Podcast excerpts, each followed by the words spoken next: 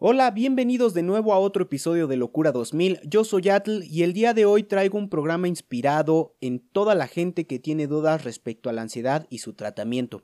Quédense y escuchen esta nueva entrega que promete revelar algunas cosas en torno a una de las condiciones psicológicas más extendidas en el mundo.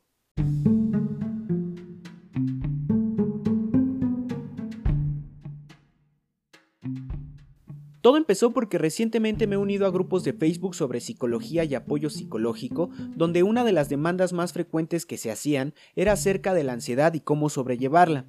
La duda es muy legítima puesto que la ansiedad es mucho más común de lo que se cree.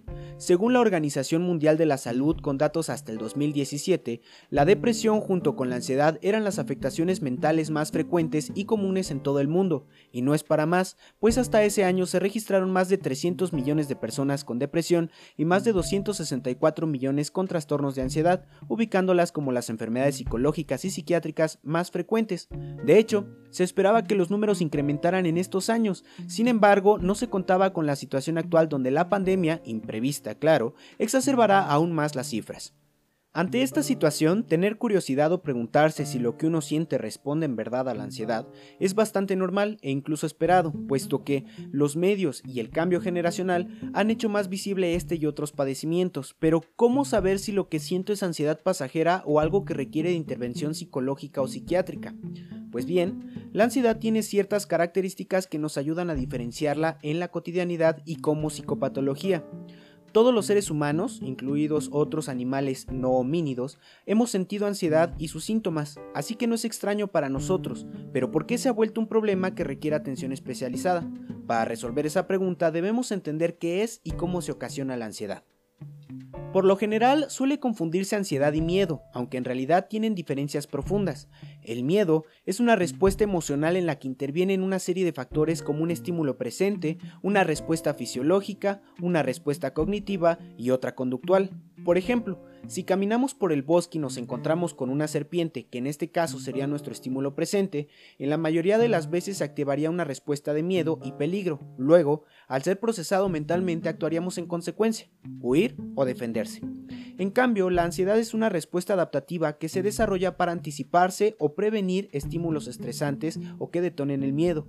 En este sentido, la ansiedad es nuestra amiga, pues surge para evitar exponernos a situaciones de peligro o de desagrado.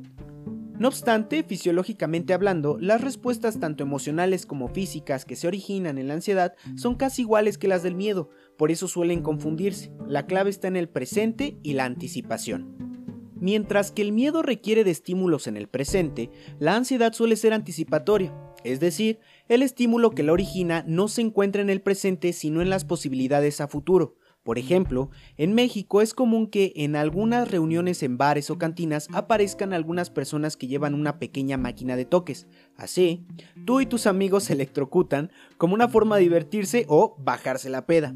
Costumbres extrañas, sí, pero muy interesantes para ejemplificar la ansiedad. Esta aparece no por el sujeto con la caja de toques, ni incluso cuando tienes en tus manos los electrodos, sino por lo que sabes que va a pasar. En ese momento tu mente ya está imaginando la sensación, la tensión de tus músculos, el dolor, etc.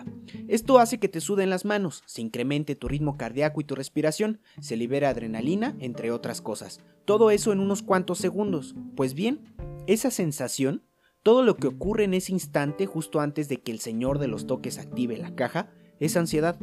Algo similar ocurre cuando estamos en la fila a punto de subirnos a algún juego mecánico de alguna feria o parque de diversiones. Otro ejemplo sucede cuando envías un mensaje personal o comprometedor a una persona y ésta te deja en visto unos segundos. En ese instante ya estás pensando si escribiste algo incorrecto, si ya no te quiere hablar, si ya no te va a ver, etc., ¿no? Desatando la ansiedad hasta que finalmente responde y bueno, termina esta sensación. Como pueden ver, situaciones como esta suceden todos los días, por lo que queramos o no, tenemos muchas respuestas de ansiedad a lo largo de nuestra vida. La ansiedad suele ligarse a situaciones de estrés, por lo que es muy común en el trabajo, las relaciones interpersonales, en la escuela y en general en la vida diaria. De hecho, es necesaria en cierto grado para que funcionemos correctamente. El problema es cuando la ansiedad se empieza a volver patológica. ¿Qué sucede? Porque se vuelve irracional. Es decir, que no existen motivos reales para originar una respuesta ansiosa. También porque cuando la respuesta es detonada, la intensidad es excesiva y porque la duración es injustificadamente prolongada, y suele ser muy recurrente sin motivo alguno. En este punto sería interesante introducir esta pregunta. ¿Cuándo mi ansiedad se ha vuelto patológica? La respuesta radica en la funcionalidad. Cuando la ansiedad se devuelve disfuncional para mi vida, es decir, me empieza a originar problemas en el trabajo, en mis relaciones, cuando me genera episodios de insomnio y acarrea afectaciones tanto de salud física o mental. Este es el momento en el que debemos considerar acudir con un experto, un psicólogo o un psiquiatra. Ahora bien, los síntomas que se pueden experimentar durante la ansiedad clínicamente significativa pueden ser de cinco tipos. Los emocionales, que abarcan inquietud psíquica, nerviosismo, desasosiego, sensaciones de amenaza, peligro, sentirse atrapado, temor, inseguridad, etcétera, etcétera. Luego están los cognitivos que implican una preocupación excesiva sobre situaciones reales o imaginarias del presente o del futuro, eh, la sensación de que algo va a pasar, algo malo va a pasar.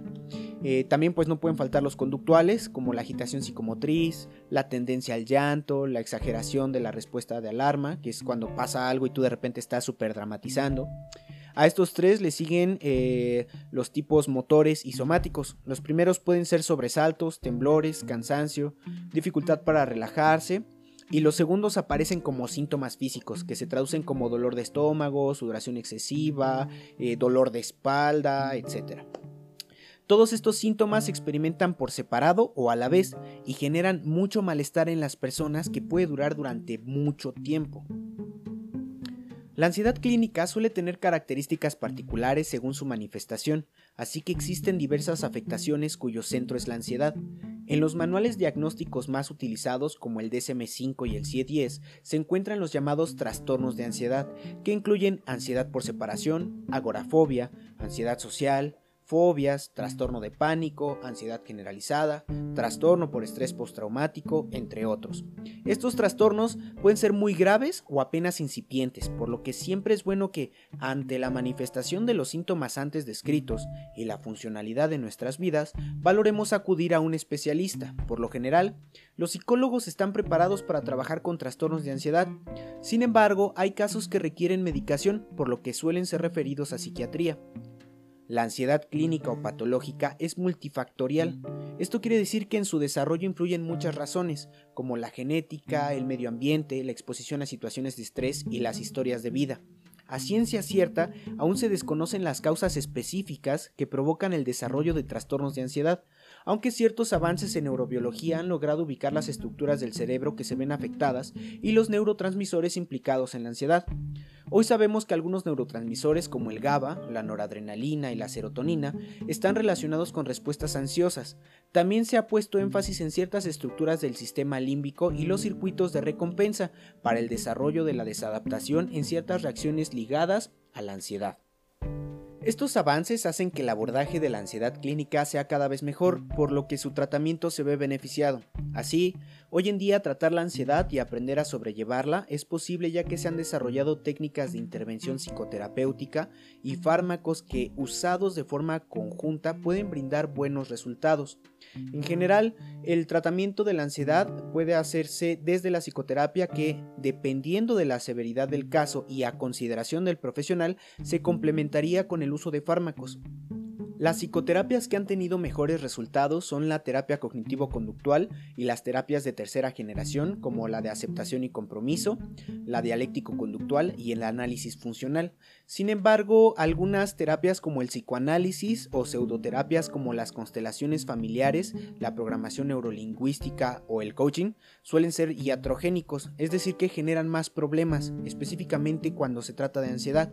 Por eso, cuando vayas a terapia, ya sea con un psicólogo, un psiquiatra, lo que debes esperar es entrenamiento para el manejo de la ansiedad y entrenamiento en nuevas habilidades que te ayudarán a mejorar tu calidad de vida y tu salud mental. No te van a dar consejos, ni te van a dar una palmadita, ni no. Todo esto lo van a hacer con el respaldo de técnicas y herramientas previamente avaladas por la evidencia científica. Si algo de lo que escuchaste en este podcast te llamó la atención o piensas que puedes tener un trastorno de ansiedad y no sabes cómo manejarlo, busca la ayuda de un profesional y trata de no usar sustancias que reduzcan tus niveles de ansiedad, ya que suele ser común que las personas con algún trastorno de este tipo desarrollen adicciones o bien aumenten los síntomas con la ingesta de estimulantes como la cafeína o la nicotina. Si acaso no tuvieras la solvencia económica para contratar los servicios de un psicólogo o un psiquiatra, busca en las universidades de tu localidad o país. Por lo general los departamentos de psicología siempre tienen líneas de ayuda telefónica con las que podrás contar, muchas veces sin costo alguno. En fin, hasta aquí el podcast del día de hoy, espero que les haya gustado y si me escucharon hasta aquí les agradezco mucho. Recuerden compartir y suscribirse, ya nos encontramos en plataformas como Spotify, iTunes, creo que también en Google y otras más, ¿no? Por cierto, me gustaría que dejaran en los comentarios sus opiniones y si tienen alguna pregunta, duda o sugerencia para algún programa, compártanlo. Yo soy Atl y esto fue Locura 2000. Gracias por escuchar.